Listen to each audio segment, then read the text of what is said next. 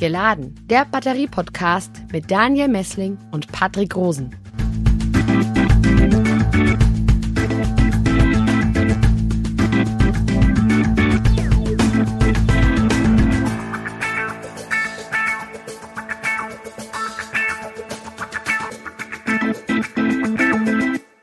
Hallo und herzlich willkommen zu einer neuen Ausgabe des Podcasts Geladen, der Batterie-Podcast. Jetzt endlich wieder mit Daniel Messling mir gegenüber. Hallo Daniel.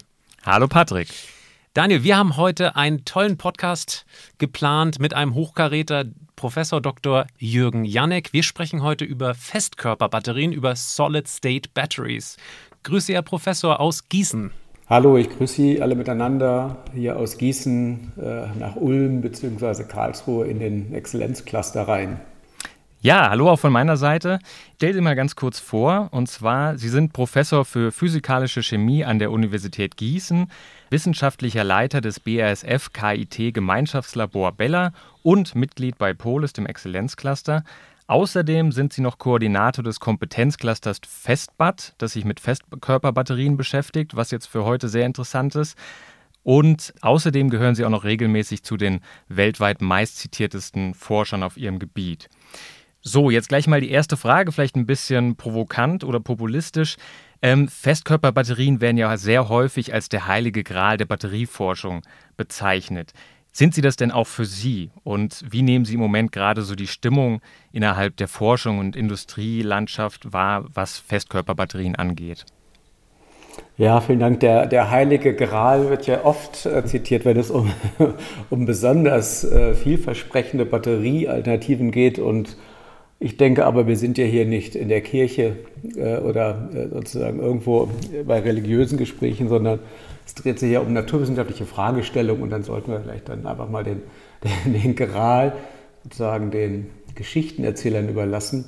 Also, wie auch immer, wenn ich sozusagen die Frage nach annehme, was denn das, ähm, die, der Mondflug oder der Marsflug für den Batterieforscher ist oder den Zellforscher ist, dann würde ich sagen, dann sollte das eigentlich immer noch die Metallluft- oder Metallsauerstoffbatterie sein, die ja auf dem Papier eine besonders hohe ja, eine besonders hohe Energiedichte verspricht, unverändert, aber natürlich seit einigen Jahren auch klar ist, dass gerade die Metall-Sauerstoffzellen mit besonders großen Schwierigkeiten zu kämpfen haben. Und die Festkörperbatterie oder Feststoffbatterie ist ein Batterietyp, der, würde ich sagen, gar nicht so sehr revolutionär sich abhebt von der Lithium-Ionen-Batterie. Eine Feststoffbatterie ähm, sehe im Prinzip gar nicht so viel anders aus, außer dass sie halt statt des flüssigen Elektrolyten einen festen Elektrolyten enthält. Die Aktivmaterialien auf der An- und der Kathodenseite, die sehen aber zumindest mal auf der Kathodenseite derzeit gar nicht so anders aus. Es werden nämlich die gleichen Materialien auf der Kathodenseite eingesetzt. Auf der Anodenseite versucht man dann allerdings tatsächlich das Graphit zu ersetzen durch eine Lithium-Metall-Anode die eine deutlich größere spezifische Kapazität hätte, die dann erlauben würde, eine höhere Energiedichte in der Zelle zu bringen. Das ist aber quasi, äh, man könnte man sagen, der zweite wesentliche Unterschied. Die Metallanode würde man dort auch nur eine Graphitelektrode einsetzen, wie in der Lithium-Ionen-Batterie mit flüssigem Elektrolyten, dann würde man tatsächlich nicht viel gewinnen. Äh, jedenfalls nichts an Energiedichte und wahrscheinlich auch nichts an Leistungsdichte. Es könnte sein, das sind aber auch Untersuchungen, die noch ausstehen, dass größere Zellen dieses Typs vielleicht mehr Sicherheit äh, aufweisen würden.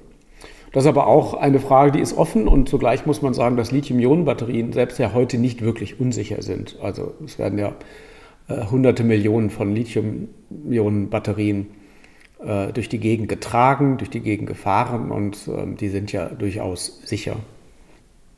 Ja, äh, jetzt sind wir schon direkt eingestiegen mit den Komponenten und den einzelnen Bestandteilen der Festkörperbatterie. Gehen wir vielleicht mal ähm, auf den Elektrolyten noch mal ein bisschen genauer ein, weil das ja im Prinzip auch so ja, der Namensgeber für diese Batterie ist und das, das Besondere so ein bisschen daran.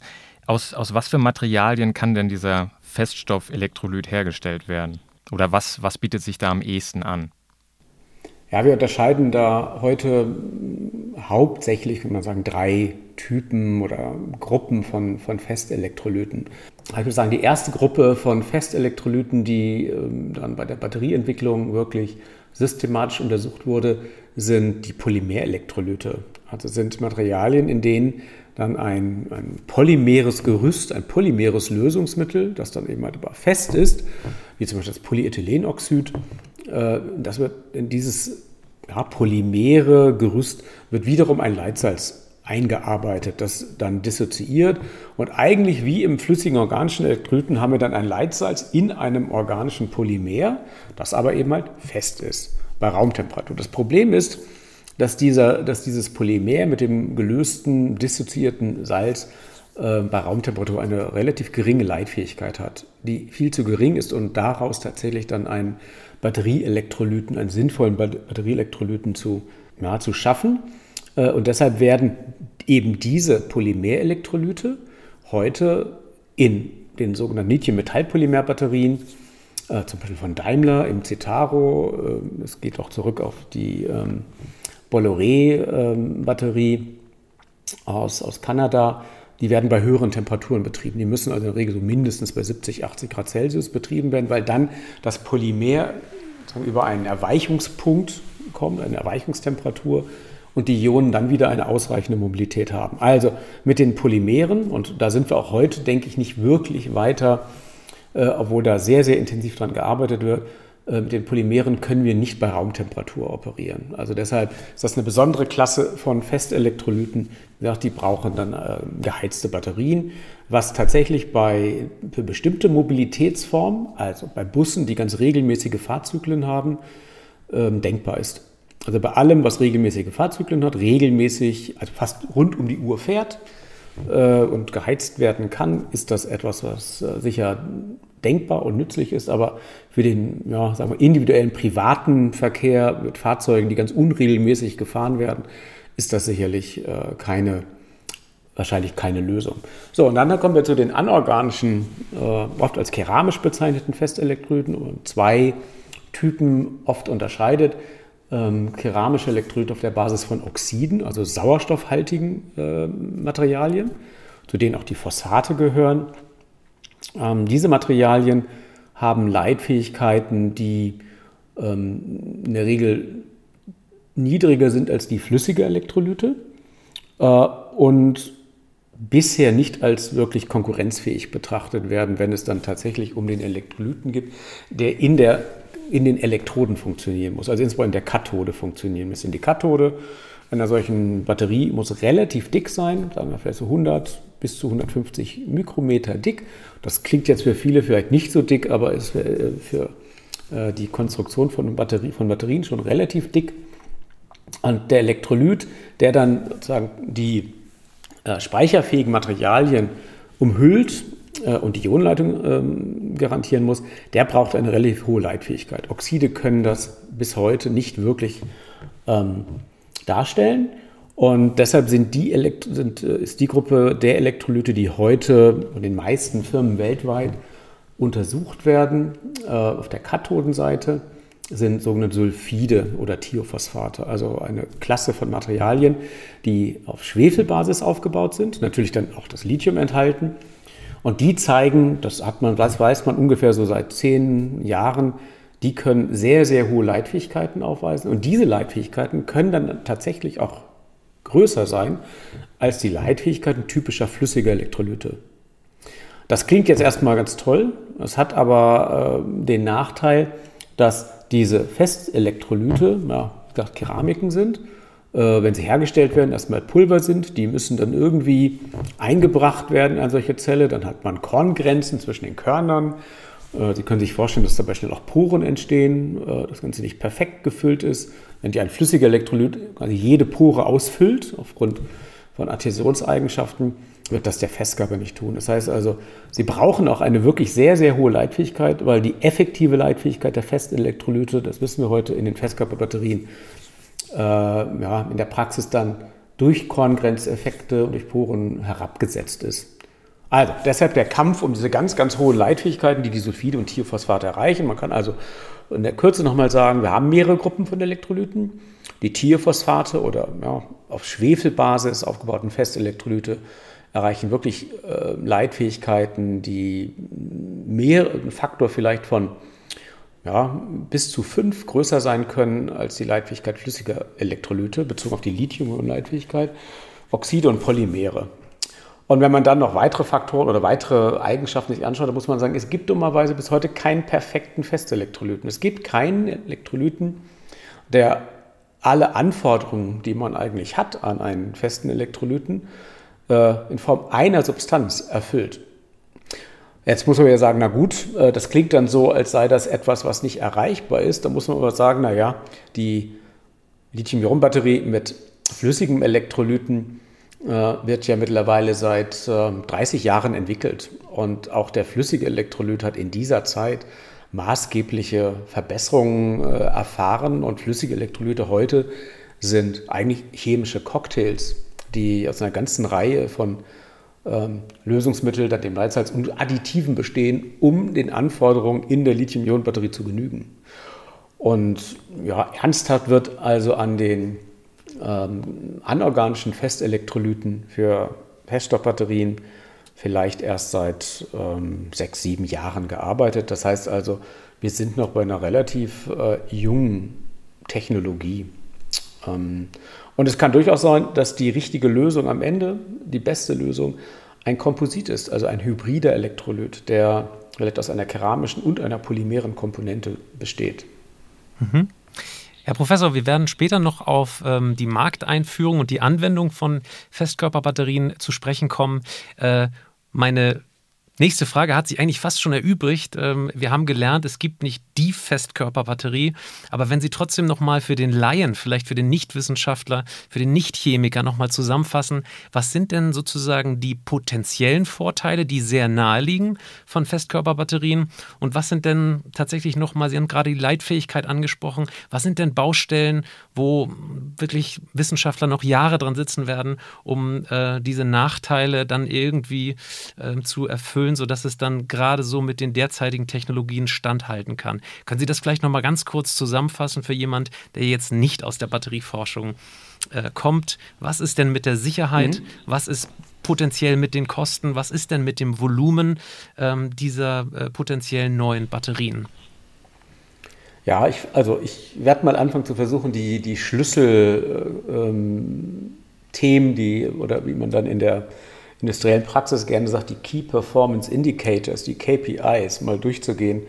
Ähm, ich denke, der erste Punkt, der sehr früh im Raum stand als vielleicht wichtigster Vorteil, ist die äh, vermeintlich höhere Sicherheit von Festkörperbatterien.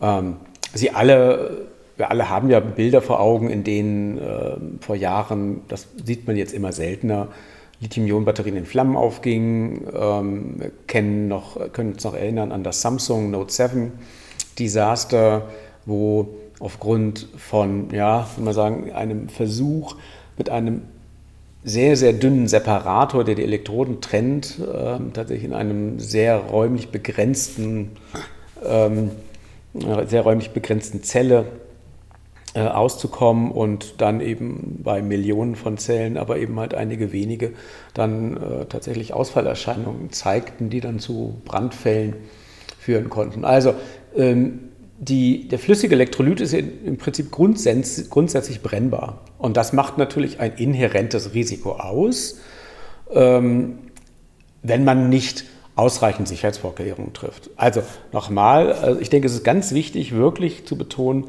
dass die Lithium-Ionen-Batterie wirklich eine sichere Batterie ist, ein sicherer Batterietyp ist, jedenfalls bis jetzt. Dass aber natürlich unser, der Weg der Batterieentwicklung ja immer ist, also ne, höher, weiter, schneller.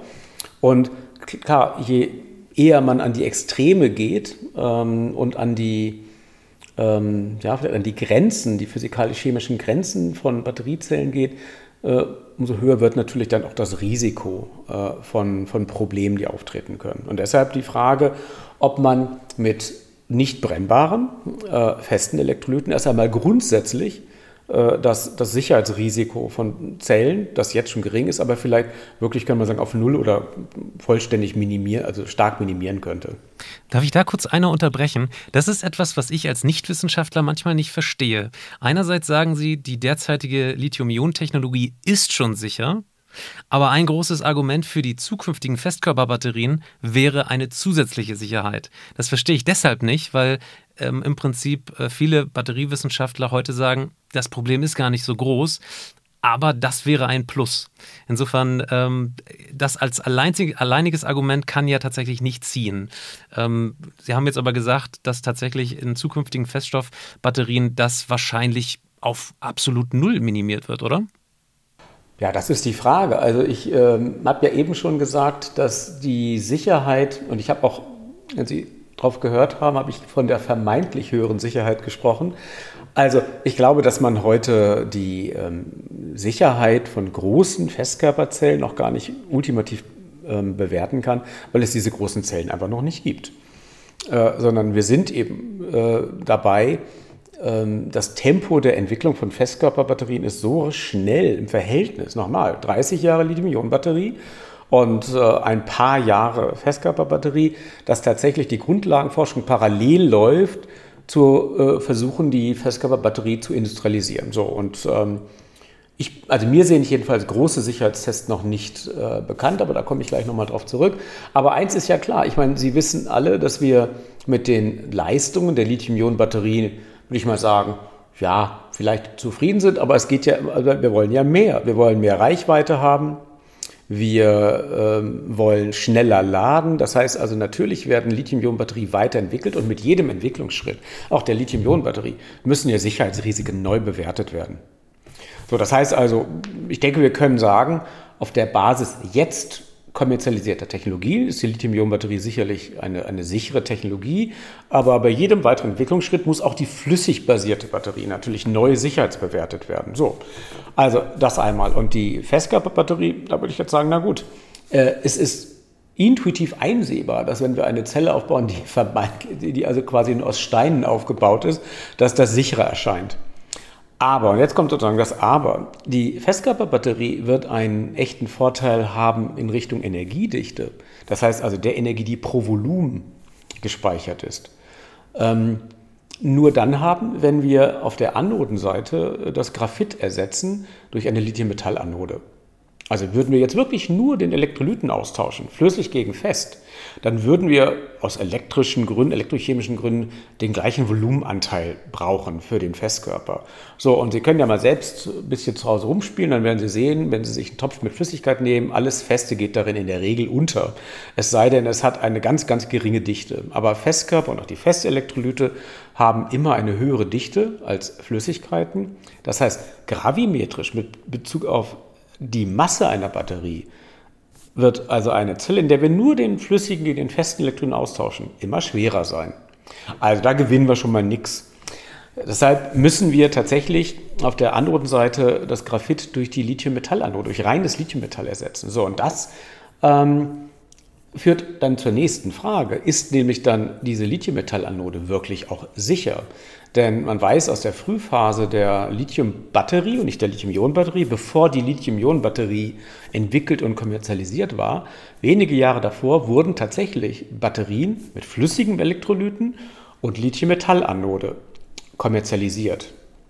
Und diese Zellen, die waren tatsächlich nicht ausreichend sicher und haben regel, also was heißt regelmäßig, die haben dann halt äh, unregelmäßig und unvorhersehbar zu Bränden geführt, weil beim ähm, Zyklisieren, also beim Laden und Entladen, die Metallanode, die ursprünglich eine schöne plane Folie ist, dann ähm, wird die sozusagen ja, aufgelöst und dann wird wieder das Lithium abgeschieden. Und beim Abscheiden scheidet sich das Lithium eben halt nicht so schön planar, sauber in Form wieder einer Folie ab, sondern bildet kleine Finger und Dendrite, Filamente, die die Zelle dann kurzschließen können.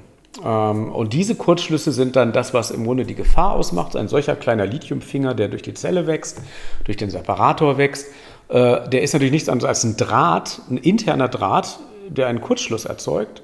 Das heizt sich dann sehr stark auf und dieses Aufheizen kann dazu führen, dass lokal der flüssige Elektrolyt wiederum so stark erhitzt wird, dass er ja, äh, dass das Ganze dann im Grunde durchgeht, thermisch und dann zu einem, zu einem Brandfall führt. Also dieses Dendritenwachstum, das muss man, muss man verringern. Und es ist bis heute nicht sicher ausgemacht, äh, ob tatsächlich die Lithium-Metallanode ausreichend sicher, reversibel funktioniert und vor allen Dingen auch hinreichend schnell zyklisierbar funktioniert. Und dann sind wir direkt in der Ist-Zeit angekommen. Also wenn Sie dann also ein bisschen in die, in die Medien schauen und verfolgen das QuantumScape, also eine amerikanische, ein größeres amerikanisches Start-up, äh, die Firma QuantumScape äh, hat letztes Jahr im Herbst ähm, mitgeteilt, dass sie die Lithium-Metall-Anode mit einem keramischen Separator, wenn man sagen, ähm, ja, zum Erfolg gebracht hat.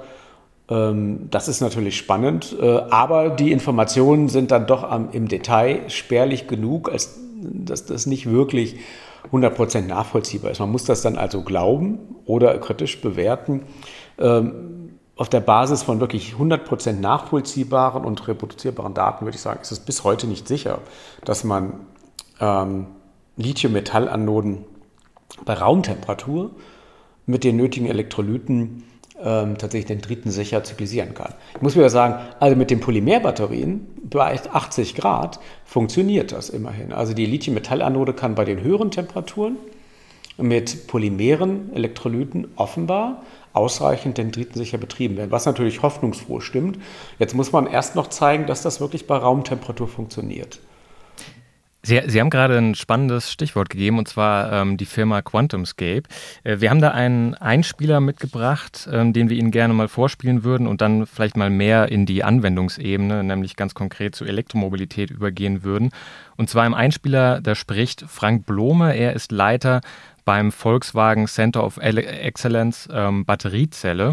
Dieses Zitat ist vom VW Power Day. Now I like to talk about solid state.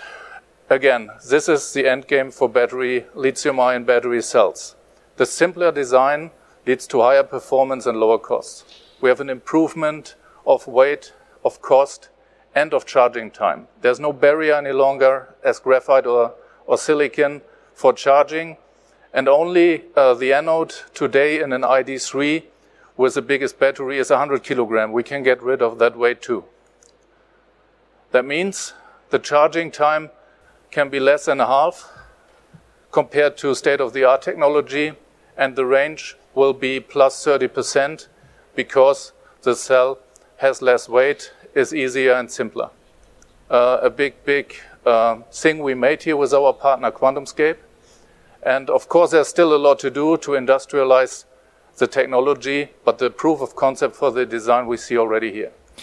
Jetzt ist es so, er hat hier gerade gesprochen von der Hälfte verkürzter Ladezeit ähm, und 30 Prozent mehr Reichweite. Jetzt ist es allgemein auch gerade so, dass, äh, Sie haben das vorhin schon kurz angesprochen, ähm, sehr viele Firmen, vor allen Dingen im Bereich E-Mobilität, äh, an, an der Festkörperbatterie forschen und tatsächlich auch sehr, sehr große Hoffnung offenbar da reinstecken. VW plant, wie gesagt, mit QuantumScape auch eine eigene Festkörperbatteriefabrik in Salzgitter, glaube ich, aufzubauen. Toyota hat sich mit Panasonic zusammengetan und planen da den Start einer Kleinserienproduktion für 2025. BMW und Ford haben zuletzt Geld in eine Firma namens Solid Power aus den USA gesteckt. Wie bewerten Sie denn allgemein diese Bemühungen? Sie haben jetzt eben kurz schon anklingen lassen, man kann da nicht so reingucken, aber Sie haben natürlich dort trotzdem einen deutlich besseren Einblick als jetzt ähm, ja, wir, wir als Laien. Ja, ich würde gerne nochmal, bevor ich sozusagen auf diese Entwicklung eingehe, nochmal ganz kurz die, die Liste der, der möglichen Vorteile abschließen, weil ich hatte mit der Sicherheit gestartet und die ja, sagen wir mal, ein bisschen, ich will nicht sagen in Frage gestellt, aber gesagt, da ist noch nicht das letzte Wort gesprochen. Dann bei der Energiedichte gesagt, na gut, wenn wir bei der Energiedichte wettbewerbsfähig sein wollen mit der Lithium-Ionen-Batterie, müssen wir zur Lithium-Metall-Anode kommen, deren äh, Leistungsfähigkeit auch noch nicht, ich würde sagen, abschließend ähm, bewertet ist, wo es aber zumindest mal Claims gibt, dass das äh, funktionieren könnte.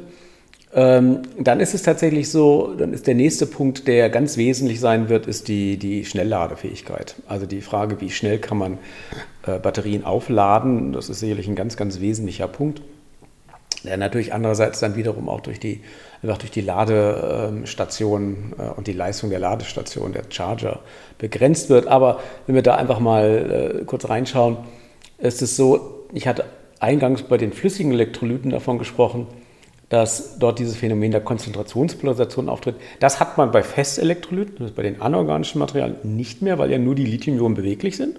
Und schon Toyota hat vor ein paar Jahren gezeigt, dass Festkörperbatterien, die haben dann allerdings nicht mit Lithium-Metall-Anode gearbeitet, sondern noch mit der Graphit-Anode gearbeitet, aber dass Festkörperbatterien tatsächlich sehr, sehr hohe Laderaten zeigen können. Ja, und wenn man dann noch annimmt, dass auch äh, die Zellen weniger temperaturempfindlich sind, dann äh, könnte das wirklich ein großer Vorteil für die Festkörperbatterie sein. Und vielleicht noch äh, ergänzt, es ist tatsächlich so, das ist interessant und mag ein bisschen merkwürdig klingen, aber tatsächlich könnten tiefe Temperaturen auch einer der Vorteile sein für Festkörperbatterien, weil bei sehr niedrigen Temperaturen die flüssigen Elektrolyte auch äh, oft dann tatsächlich sagen wir mal einfrieren, gelieren und dann die Leitfähigkeit stark abnimmt. Also der Festkörper verändert sich halt bei tiefen Temperaturen auch nicht mehr und es könnte dann ein zusätzlicher Vorteil sein.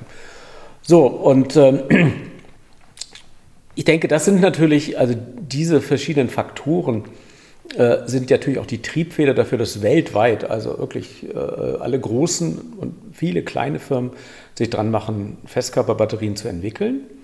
Wir haben gerade letztes Jahr mal alle Daten und machen das und, und, und, und aktualisieren das eigentlich auch ständig und schauen mal, was an Daten publiziert wird und vergleichen das äh, mit Lithium-Ionen-Batterien und würde sagen, ja, ähm, also bei den Raumtemperaturbatterien würde ich sagen, habe ich jetzt noch keine äh, belastbaren Daten gesehen, die jetzt schon die Konkurrenzfähigkeit aufzeigen. Äh, also da würde ich jetzt die QuantumScape-Daten deshalb als nicht belastbar bezeichnen, weil ich halt einfach keine Details dahinter habe, sondern man sieht halt einfach ein paar Zahlen, die sind oft auch nur relativ angegeben, äh, sodass ich sagen würde, also bis ich da nicht einen vollen Datensatz habe, stelle ich das jetzt erstmal, ich stelle es nicht wirklich in Frage, aber äh, als Wissenschaftler kann ich nur Dinge bewerten, die ich wirklich vollständig sehe. Da sind Sie im Übrigen nicht der Erste. Wir haben in diesem Podcast auch schon mit Herrn Professor Fichtner über Quantumscape geredet und auch er vermisst die Daten äh, zu einer äh, validen Einschätzung. Äh, also tatsächlich äh, sind sie da nicht alleine und ähm, kann ja gut sein, dass ähm, dieses Unternehmen einfach die Daten zurückhält, weil es durchaus ja äh, da einen, ja, einen Vorsprung drin sieht.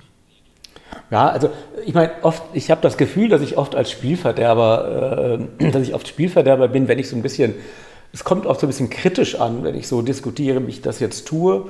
Äh, aber es bringt uns allen ja nichts, äh, wenn man tatsächlich übertreibt oder irgendwie das Blaue vom Himmel erzählt. Am Ende bin ich Physikochemiker. Mein Job ist es tatsächlich äh, zu fragen, was ist denn grundsätzlich machbar? Was ist physikalisch, chemisch machbar?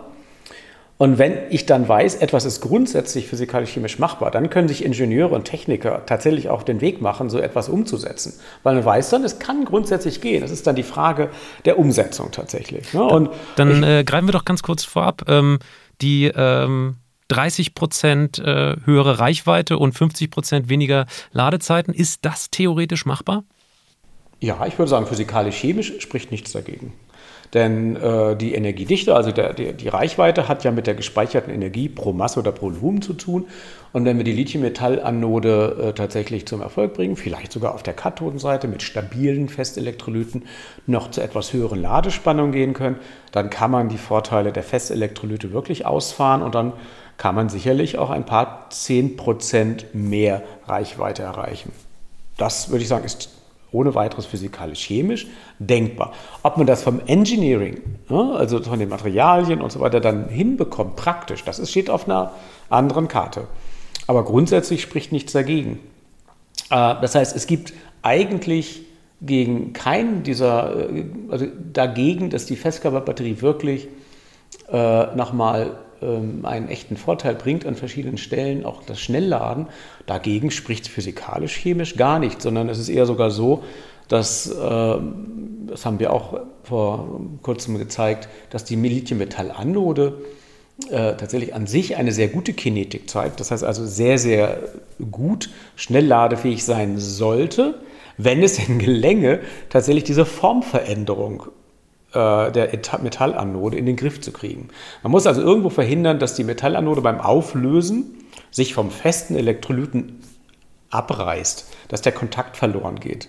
Und äh, das ist etwas, was ich denke, Sie alle noch vor Augen haben. Ich meine, wir sehen zwar immer weniger Rost in unserer Umgebung, weil einfach die Metalle immer besser äh, rostfrei werden, aber die, die sich an Rost äh, doch gut erinnern können, die werden oft sehen, dass Rost vom Metalluntergrund abblättert. Ähm, und letzten Endes passiert in einer Batterie nichts anderes, als wir das Lithium-Metall auflösen und es sozusagen tatsächlich zur Reaktion bringen. Und dabei gibt es solche Abrissphänomene. Und die muss man in den Griff bekommen. Man muss also Wege finden, ähm, diese, diese Grenzfläche zwischen der Metallanode und dem Elektrolyten ja, die ganze Zeit bei jedem Betriebszustand optimal kontaktiert zu halten. Und das Problem hat vielleicht QuantumScape gelöst. Wenn sie das gelöst haben, ist das natürlich eine coole Sache. Ein weiteres Problem, was Sie jetzt noch nicht angesprochen haben, ist äh, einfach äh, die Verfügbarkeit von Lithium. Tatsächlich ist es ja so bei Feststoffbatterien, ähm, die Sie jetzt äh, beschrieben haben, wäre deutlich mehr Lithium verbaut als bisher. Ist das richtig? Ja, es ist so, dass die Festelektrolyte tatsächlich, äh, wenn wir mal von den polymeren Elektrolyten absehen, dass die äh, keramischen anorganischen Elektrolyte tatsächlich eine höhere Lithiumdichte haben. Ähm, denn die Mobilität der Ionen, die Beweglichkeit der Ionen ist im Prinzip im festen Zustand etwas geringer. Das wird kompensiert durch die höhere Konzentration, sodass man insgesamt zu einer hohen Leitfähigkeit kommt. Aber der ähm, Elektrolyt hat ja idealerweise einen möglichst kleinen Volumenanteil in einer Zelle, denn der Elektrolyt speichert ja nicht die Energie. Wir wollen ja möglichst viel aktive Materialien haben. An denen wiederum ändert sich eigentlich nichts, also an der Menge des speicherfähigen Lithiums, sodass ich sagen würde, ähm, mit Blick auf die Ressourcen sehe ich das als Grund unkritisch an. Ob die Kosten mithalten können, das ist eine ganz andere Frage. Also ob man die Festelektrolyte zu ähnlichen Preisen wird am Ende, zu ähnlichen Kosten wird ähm, synthetisieren und kaufen können als wie flüssige Elektrolyte. Das muss sich erst noch zeigen, denn Festelektrolyte werden derzeit noch nicht sozusagen hochskaliert synthetisiert, also in den Dimensionen, in denen man es dann später bräuchte. Die Frage muss sich auch erst noch klären, also ein weiteres, wenn man so will, Risiko auf dem Weg zum Hochskalieren, was im Übrigen, wenn Sie man dann, glaube ich, dann ein bisschen tiefer reinschaut, auch bei den Firmen wie QuantumScape oder Solid Power äh, oder anderen, ähm, auch QuantumScape, denke ich, sind noch nicht hochskaliert, sondern das, was sie als Erfolge zeigen können, sind Laborzellen.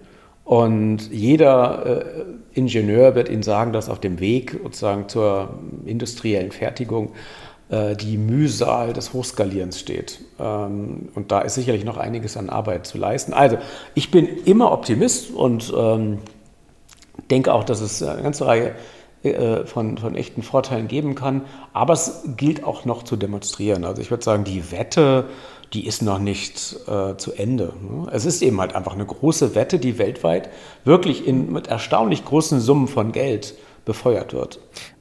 Würden Sie trotzdem eine Prognose wagen, wann wir mit einem Serieneinsatz rechnen können? Also ich habe in der Vorbereitung verschiedene Jahreszahlen gelesen, teilweise schon in vier Jahren, ähm, manchmal aber auch erst 2030.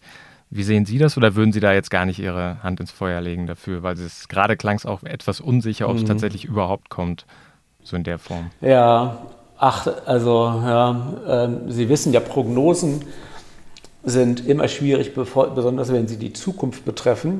Also ich glaube, schon alleine an der starken Streuung der, der Vorhersagen, wann die Festkörperbatterie kommt, sehen Sie, dass es da Probleme in der Beurteilung gibt. Ähm, und ich denke, ähm, wenn man sich jetzt mal an die jüngsten Mitteilungen aus, aus Korea hält, dort ja die koreanischen Firmen und äh, der koreanische Staat jetzt massive Investitionen nochmal in, in Batterietechnologie angekündigt, äh, um ja auch in der internationalen Konkurrenz mit China und Japan Position zu halten. Und dort gab es relativ präzise Ansagen, äh, die zum Beispiel darauf hinausliefen, dass dann 2027 die Festkörperbatterie käme. Ich bin dann überrascht, wie präzise man sowas äh, sagen kann. Ich würde mich an eine andere Zahl halten. Würde immer sagen, naja, also wenn jetzt ein Automobilhersteller in fünf Jahren ein Antriebsaggregat in einem Serienfahrzeug haben will, dann muss dieses Antriebsaggregat, also dann muss die Batterie heute bestellt werden können. Dann könnte VW sagen, okay, in fünf Jahren ist das in einem Serienfahrzeug drin. Meines Wissens hat das noch keiner getan. Das heißt also, so eine erste Zahl, mit der wir operieren können, würde bedeuten, naja, also in fünf Jahren ist mit Sicherheit zu optimistisch. Dann müsste man das jetzt kaufen können, denn die äh, Automobilhersteller haben solche Vorlaufzeiten für ihre Entwicklungen. Und dann würde ich sagen, naja, also dann ist da ja auch noch, sind ja noch ein paar Fragen zu beantworten, bevor ich sowas sicher kaufen kann als, äh, als, als in einer Batterie verbaut. Also insofern würde ich jetzt erst einmal konservativ sagen, also mich würde es wundern, wenn man vor 2030 äh, wirklich in Serienfahrzeugen Festkörperbatterien sieht. Das ist doch mal eine Antwort. Ähm, wenn wir über Festkörperbatterien generell reden, dann äh, glaube ich, denken wir alle sofort an äh, den Pkw. Gibt es denn aus Ihrer Sicht eigentlich auch Anwendungen fernab der Elektromobilität, wo sich Festkörperbatterien anbieten? Ja, also ich, in der Tat, das ist ein, ist ein guter Punkt. Äh, dieser, muss man sagen, so ganz monolithische Blick auf die Batterien, immer äh, wie, der Blick des Hasen auf die Schlange, also auf, das, auf den Pkw. Ähm, und wenn man mal heute schaut, dann ist ja die, das Nutzen von Batterien seit, ja, 100, seit über 120 Jahren nutzen wir Batterien in den verschiedensten Technologien. Und ich kann mir gut vorstellen, dass Festkörperbatterien, die, denken wir einfach mal an die ganze Elektronik, die ja auch rein Festkörpertechnologie ist. Und wenn wir heute also ein, ein, ein, irgendein elektronisches Gerät aus den 70ern äh, aufmachen oder sagen wir mal 30 Jahre irgendwo verstaut haben, es heute anschalten, wird es funktionieren. Ich meine, weil die Festkörper letztlich ja unverwüstlich sind. Das heißt, ich kann mir gut vorstellen, dass Festkörpertechnologien, selbst wenn sie sich am Ende vielleicht, sagen wir mal aus Kostengründen, vielleicht nicht im äh, im großen Massenmarkt äh, durchsetzen, aber in bestimmten speziellen Premium-Märkten vielleicht durch, äh, durchsetzen ähm, oder in, in Bereichen, wo besonders sichere, besonders temperaturfeste, vielleicht auch besonders druckfeste, langzeitstabile äh, Zellen benötigt werden. Ich bin da also gar nicht bange. Äh, es gibt so viele verschiedene Anwendungsgebiete für Batterien, dass ich sicher bin, dass es Festkörperbatterien geben wird. Also das ist sowieso mein Credo. Ich bin sicher, es wird kommerzielle Festkörperbatterien geben. Es gibt ja auch schon welche. Also Dünnschichtbatterien, also Mikrobatterien sind heute reine, reine Festkörperzellen, die dann in Chips verbaut werden können oder was auch immer. Äh, die werden übrigens ganz anders hergestellt, als sie dann eben halt, sagen wir, diese größeren Batterien wahrscheinlich hergestellt werden. Äh, also es gibt sie auch schon ähm, und sie werden ihre Anwendung finden.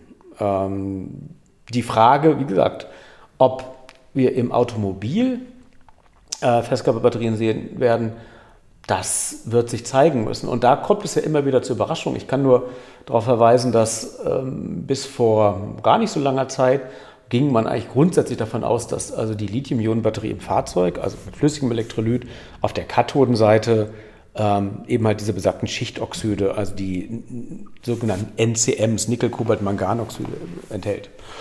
Dann hat Volkswagen seinen Battery Day gehabt und Frank Blome hat seinen Vortrag gehalten und plötzlich hieß es, naja, vielleicht werden in 80 Prozent der Zellen, sagen wir mal, der günstigeren, einfacheren Zellen für kleinere Fahrzeuge wird vielleicht Lithium-Eisenphosphat verbaut, also ein kobalt- und nickelfreies Kathodenmaterial, das eigentlich die Batterieszene schon vor ein paar Jahren eigentlich an die Seite geschoben hat, weil man gesagt hat, ach naja, das Lithium-Eisenphosphat, das ist zwar ein ressourcentechnisch super Material, aber die, das, das, das Elektrodenpotenzial ist ja ein bisschen niedrig, die Speicherkapazität ist auch ein bisschen niedrig, das heißt, damit baut man keine Premiumzellen.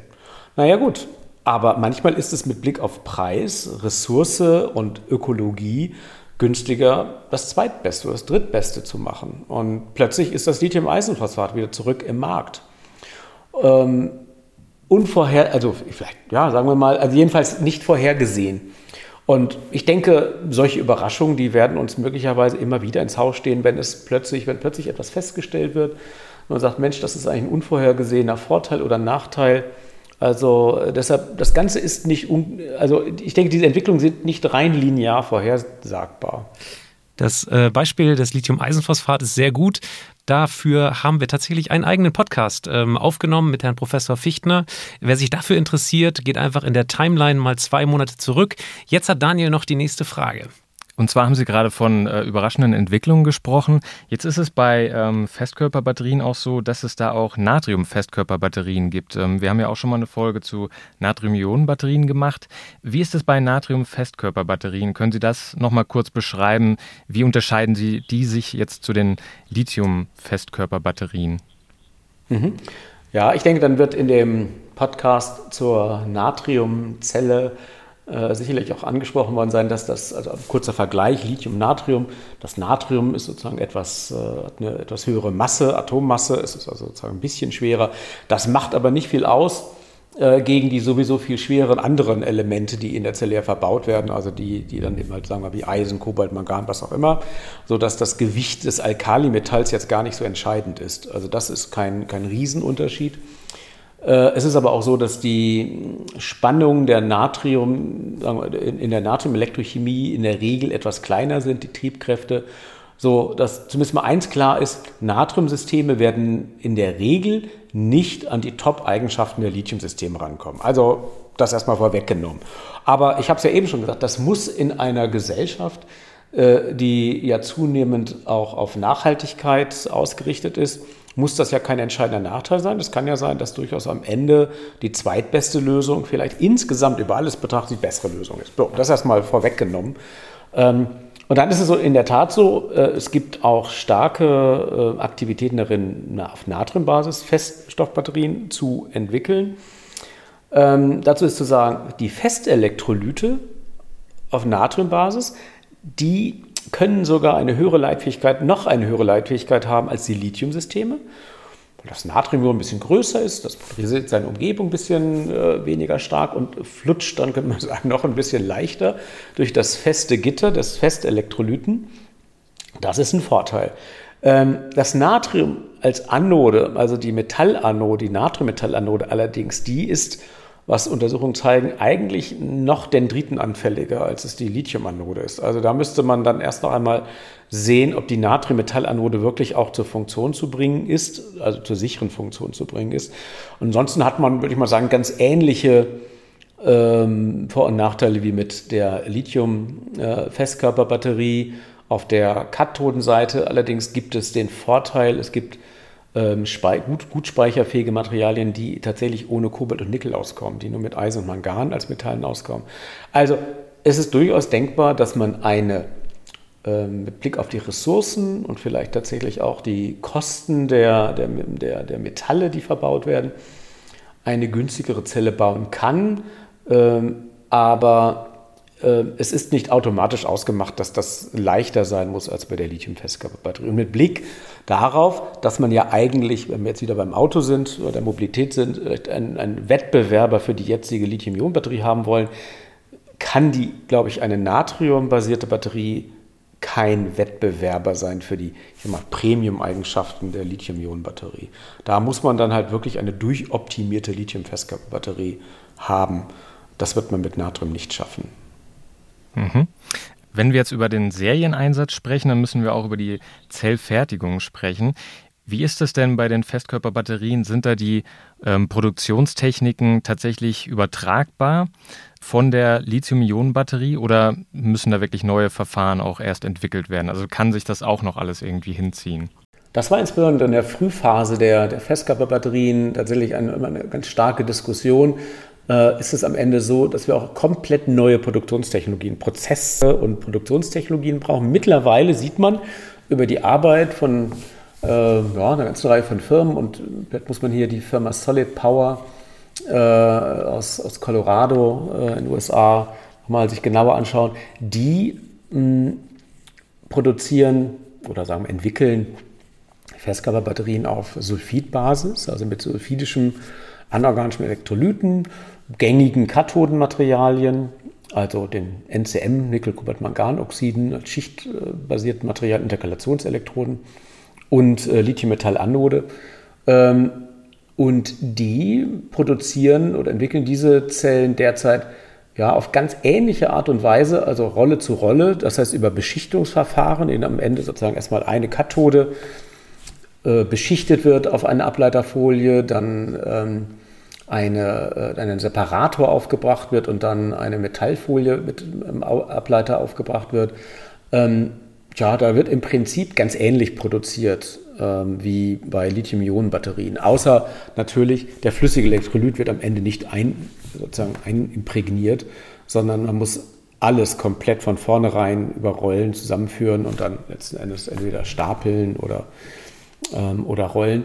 Also ich glaube, man geht heute davon aus, dass erfolgreiche Festkörperbatterien sich dann doch am Ende evolutionär, also prozess- und produktionstechnisch evolutionär aus Lithium-Ionen-Batterien ableiten lassen werden, äh, um alleine auch natürlich die jetzt schon erarbeiteten Kostenreduktionen, die man hat bei der Lithium-Ionen-Batterieproduktion, äh, um da nicht komplett dagegen abzufallen. Denn das muss man ja sagen, also die Kosten sind natürlich ein ganz, ganz zentraler Punkt, immer noch. Also auch das ist ja etwas, was in all den Vorträgen auch der, ähm, der Automobilhersteller, äh, also nicht nur Volkswagen, sondern Daimler hatte jetzt ja auch jüngst äh, vor wenigen Tagen, also seinen Battery Day. Und die Kosten spielen eine ganz zentrale Rolle. Und wenn nicht erkennbar ist, dass man Festkörperbatterien zu vielleicht ähnlichen Kosten produzieren können, dann haben wir mit Blick auf das Fahrzeug natürlich auch wieder ein Problem. Dann sind wir wieder bei anderen Anwendungen, mit denen Kosten vielleicht eine nicht so große Rolle spielen. Ne? Jetzt haben Sie wunderbar in diesem Podcast dargelegt, dass äh, Festkörperbatterien sehr viele Aspekte, sehr viele auch Komponenten natürlich haben.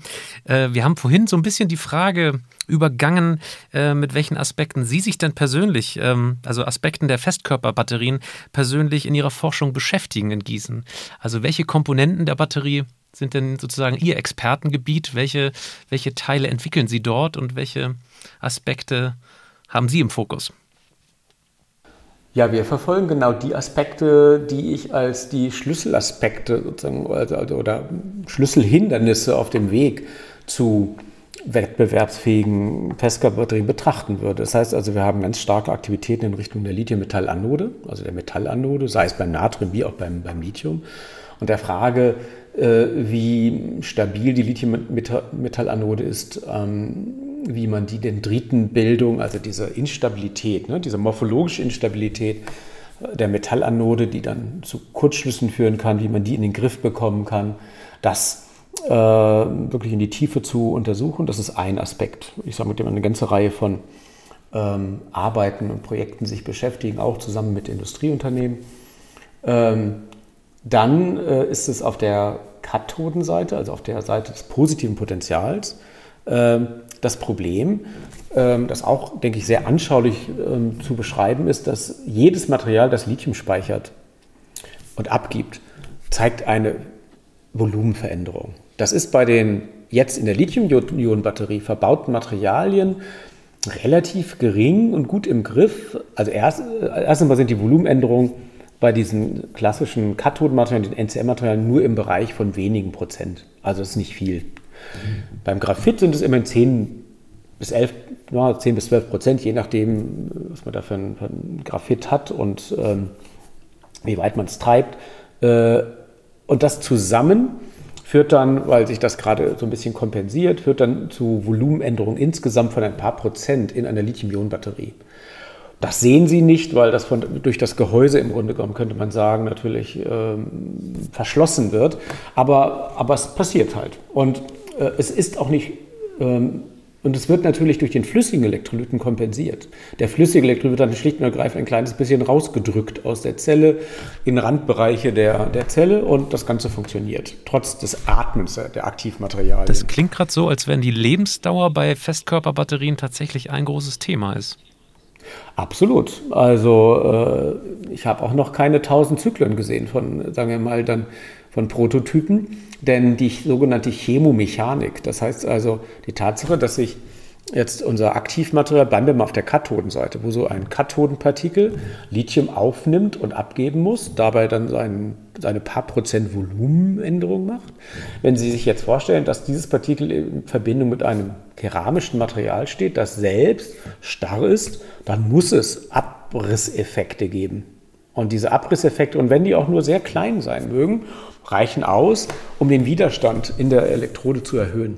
Das heißt, die Chemomechanik ist ein weiteres Thema, die, das, ähm, also ein, ein Problem, das immer noch zu einem zu starken Fading, also, also einem Weglaufen der Kapazität äh, von Festkörperbatterien äh, führt. Und da kommen wir dann wieder am Anfang an, bei den verschiedenen Elektrolytklassen. Ein Polymerelektrolyt hätte damit kein Problem. Ein Polymerelektrolyt ist elastisch und kann solche Volumenänderungen natürlich aufnehmen. Ein weiterer Grund dafür, dass äh, die Polymere heute natürlich wie gesagt, in Form der Batterien, die bei 80 Grad dann betrieben werden, äh, gut funktionieren, weil die Chemomechanik aufgenommen wird. Bei den Festkörperbatterien, wenn man, wenn man da etwas genauer schaut in die akademischen Arbeiten und viele Veröffentlichungen, werden bei ja, für die Praxis unmöglichen Drücken betrieben. Also da werden Sie dann oft Drücke finden, bei denen so Festkörperbatterien zyklisiert werden von vielleicht ja, 100 bis 1000 Bar und mehr. Ähm, und das ist etwas, niemand wird eine Batterie in ein Auto einbauen und dort dann dicke Stahlbacken sozusagen vorsehen, um dann irgendwie diese Drücke aufzubauen. Da kompromittiert man ja den gesamten Gewinn, den man dann an Energiedichte gewonnen hat, äh, alleine durch den Druckaufbau der Zellen. Das heißt also, wenn man heute Autohersteller fragt, wie viel Druck denn, also auch Lithium-Ionen-Batterie-Packs werden natürlich stehen unter einem gewissen Druck, aber dieser Druck, das ist ein ganz klein, also ein relativ kleiner Anpassdruck, der vielleicht, der insgesamt wahrscheinlich niemals höher als zwei Bar sein wird. Das heißt, äh, sicherzustellen, dass Festkörperbatterien dann halt auch ohne chemomechanische Probleme den Elektroden zu zeigen, also solche Abrissphänomene zu zeigen, und das aber bei niedrigen Drücken äh, ähm, zeigen zu können, ist eine weitere Herausforderung. Und diese Chemomechanik auf der Kathodenseite ist eines unserer weiteren, sage ich mal, Lieblingsthemen. Also zu fragen, okay, wie können wir auf der Kathodenseite, wo ja Elektrolyt, Aktivmaterial dann tatsächlich zu einem solchen festen Komposit verarbeitet sind, wie kann man sicherstellen, dass der Transport des Lithiums und der Elektronen, der nötige, äh, über hunderte, ja, tausend von Zyklen, tausend Zyklen vielleicht tatsächlich auch, ohne allzu großes ähm, Fading der Kapazität funktioniert. Das ist äh, eine andere große Herausforderung, der wir uns stellen. Ja. Vielen Dank schon mal für Ihre Ausführungen. Wir kommen jetzt ähm, wieder zu unserer Kategorie, in der Sie unserem nächsten Gesprächsgast eine Frage stellen dürfen. Und zwar, das Thema unseres nächsten Podcasts ist Batteriesicherheit. Das werden wir mit Professor Hans-Jürgen Seifert vom KIT behandeln. Und ja, ihm dürfen Sie jetzt eine Frage mitgeben, die wir ihm dann stellen. Okay, da würde ich fragen, lieber Herr Seifert, was ist denn die größte Festkörperbatterie, die Sie bisher auf Sicherheit untersucht haben? Das müssen Sie kurz erklären für unsere Hörer in diesem Podcast. Ist das eine Frage, die irgendwie in die jüngste Vergangenheit abzielt oder was hat es da Nein, ich hatte, ich, hatte ja, ich hatte ja bei meinen, äh, bei meinen Erläuterungen darauf abgehoben, dass ich sagte, äh, dass ich sagte, naja, mir sind äh, nicht viele Sicherheitstests an großen Zellen äh, ähm, bekannt. Und ähm, ich denke, dass es insgesamt noch an Sicherheitsuntersuchungen an Festkörperzellen mangelt. Insofern würde mich wirklich von ihm äh, interessieren, von ihm zu erfahren. Erst, weil er ist ja einer derjenigen, die sich im Exzellenzcluster, aber eben halt auch in vielen anderen Projekten mit Sicherheitsfragen beschäftigen. Äh, ob er überhaupt schon, denke ich mal, Erfahrung hat zu Sicherheitstests mit Festkörperbatterien und ähm, ob das dann am Ende reine Forschungszellen auf Knopfzellenniveau waren oder ob das schon kleine Pouchzellen waren oder vielleicht schon größere. Das würde mich interessieren, weil ähm, das ist ja einer der wichtigen Punkte auf, der, ähm, auf dem Weg ne, von Festkörperbatterien zu einer kommerziellen Zukunft. Gut, dann geben wir die Frage gerne weiter an Herrn Professor Seifert. Herr Professor Janek, das war unsere Folge für heute. Wenn Sie da draußen jetzt noch Fragen haben zum Thema Festkörperbatterien, dann mailen Sie uns die doch an daniel.messling.kit.edu oder an mich, patrick.rosen.kit.edu oder per Twitter at helmholtz-ulm oder at Polis Exzellenzcluster. Vielen lieben Dank für Ihre Zeit, Herr Janek. Das war's für diese Episode.